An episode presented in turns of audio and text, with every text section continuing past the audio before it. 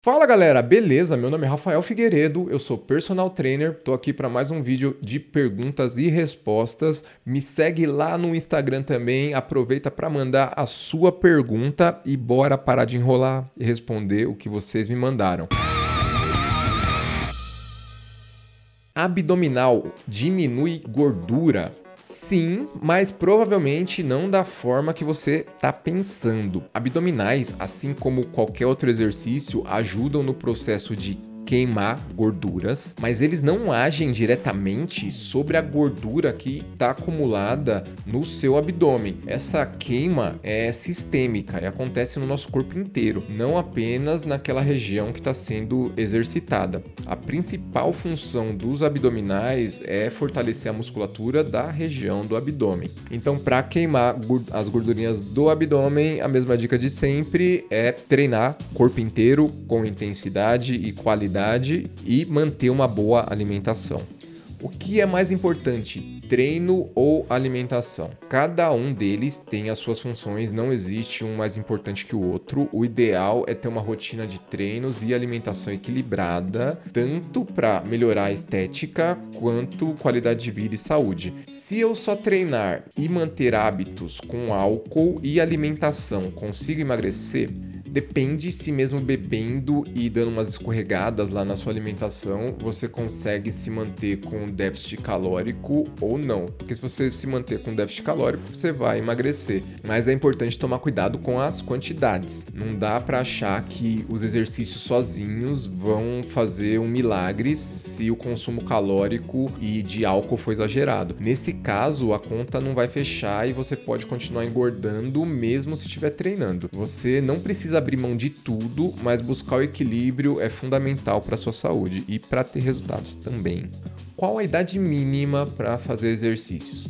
Na verdade, exercícios são excelentes em todas as fases da nossa vida e não existe uma idade mínima para começar a treinar. Mesmo crianças pequenas devem fazer atividades físicas, mas no caso de crianças eu indico atividades mais lúdicas, como jogos, brincadeiras, lutas ou danças tem que ser algo que seja divertido para essa criança, não pode ser algo forçado para ela, sabe? Para não gerar nenhuma aversão a exercícios quando essa criança crescer. É importante também sempre buscar aumentar o máximo possível do repertório motor dessa criança, ou seja, coloca ela para correr, para pular, nadar, escalar, experimentar o máximo possível de atividades diferentes para poder desenvolver o máximo os potenciais físicos dela. Qualidade do sono influencia muito nos resultados do treino. Tanto a qualidade quanto a quantidade influenciam sim. Sem dormir o necessário, o seu corpo vai ter grandes dificuldades para se recuperar dos treinos e é durante o descanso que acontece a evolução. Nesse momento, o seu corpo se recupera e fica mais forte do que antes, mas sem dormir, a recuperação vai ficar comprometida, além de gerar problemas com a produção hormonal, a tensão e a regulação do apetite. Ter uma boa noite de sono é fundamental.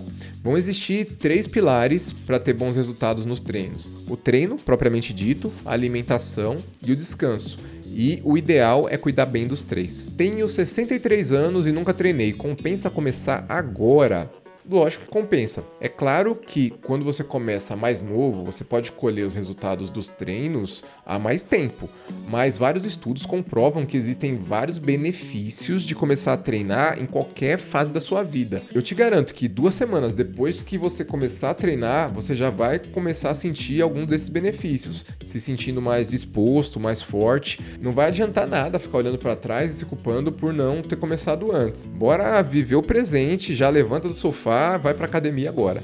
Dá para ganhar massa muscular mesmo sendo vegano? Dá sim, desde que você tenha uma ingestão calórica e de todos os macronutrientes, como proteínas, gorduras, carboidratos, condizentes com as suas necessidades. Muita gente acredita que em uma dieta vegana ou vegetariana sempre vai existir déficit de proteínas, mas existem várias proteínas não animais que vão suprir as suas necessidades.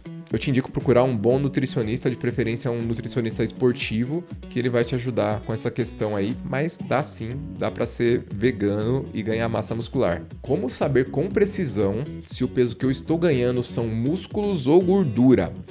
Não adianta usar só o peso da balança como parâmetro. O ideal é fazer avaliações físicas periódicas para acompanhar o seu progresso e assim você consegue saber quanto do seu peso é composto por músculos, gordura e massa óssea. Aí dessa forma você vai conseguir analisar os seus resultados com precisão e fazer o planejamento com mais qualidade. Atualmente eu uso duas metodologias de avaliação que são complementares por ultrassom usando o Body Metrics, que é o que existe de mais tecnológico em termos de avaliação física hoje em dia, e a avaliação por dobras cutâneas com adipômetro, que também é uma excelente ferramenta de avaliação desde que o profissional seja capacitado para isso. Se você não tiver condições de fazer uma avaliação física mais completa com um profissional, você pode usar as suas medidas, como a do abdômen, braços, pernas, cintura e tórax como um parâmetro. Isso não vai te dar o mesmo padrão de precisão da avaliação física, mas já é bem melhor do que usar só a balança como um parâmetro. Para quem tiver interesse em fazer uma avaliação física completa, me manda uma mensagem que a gente conversa sobre isso.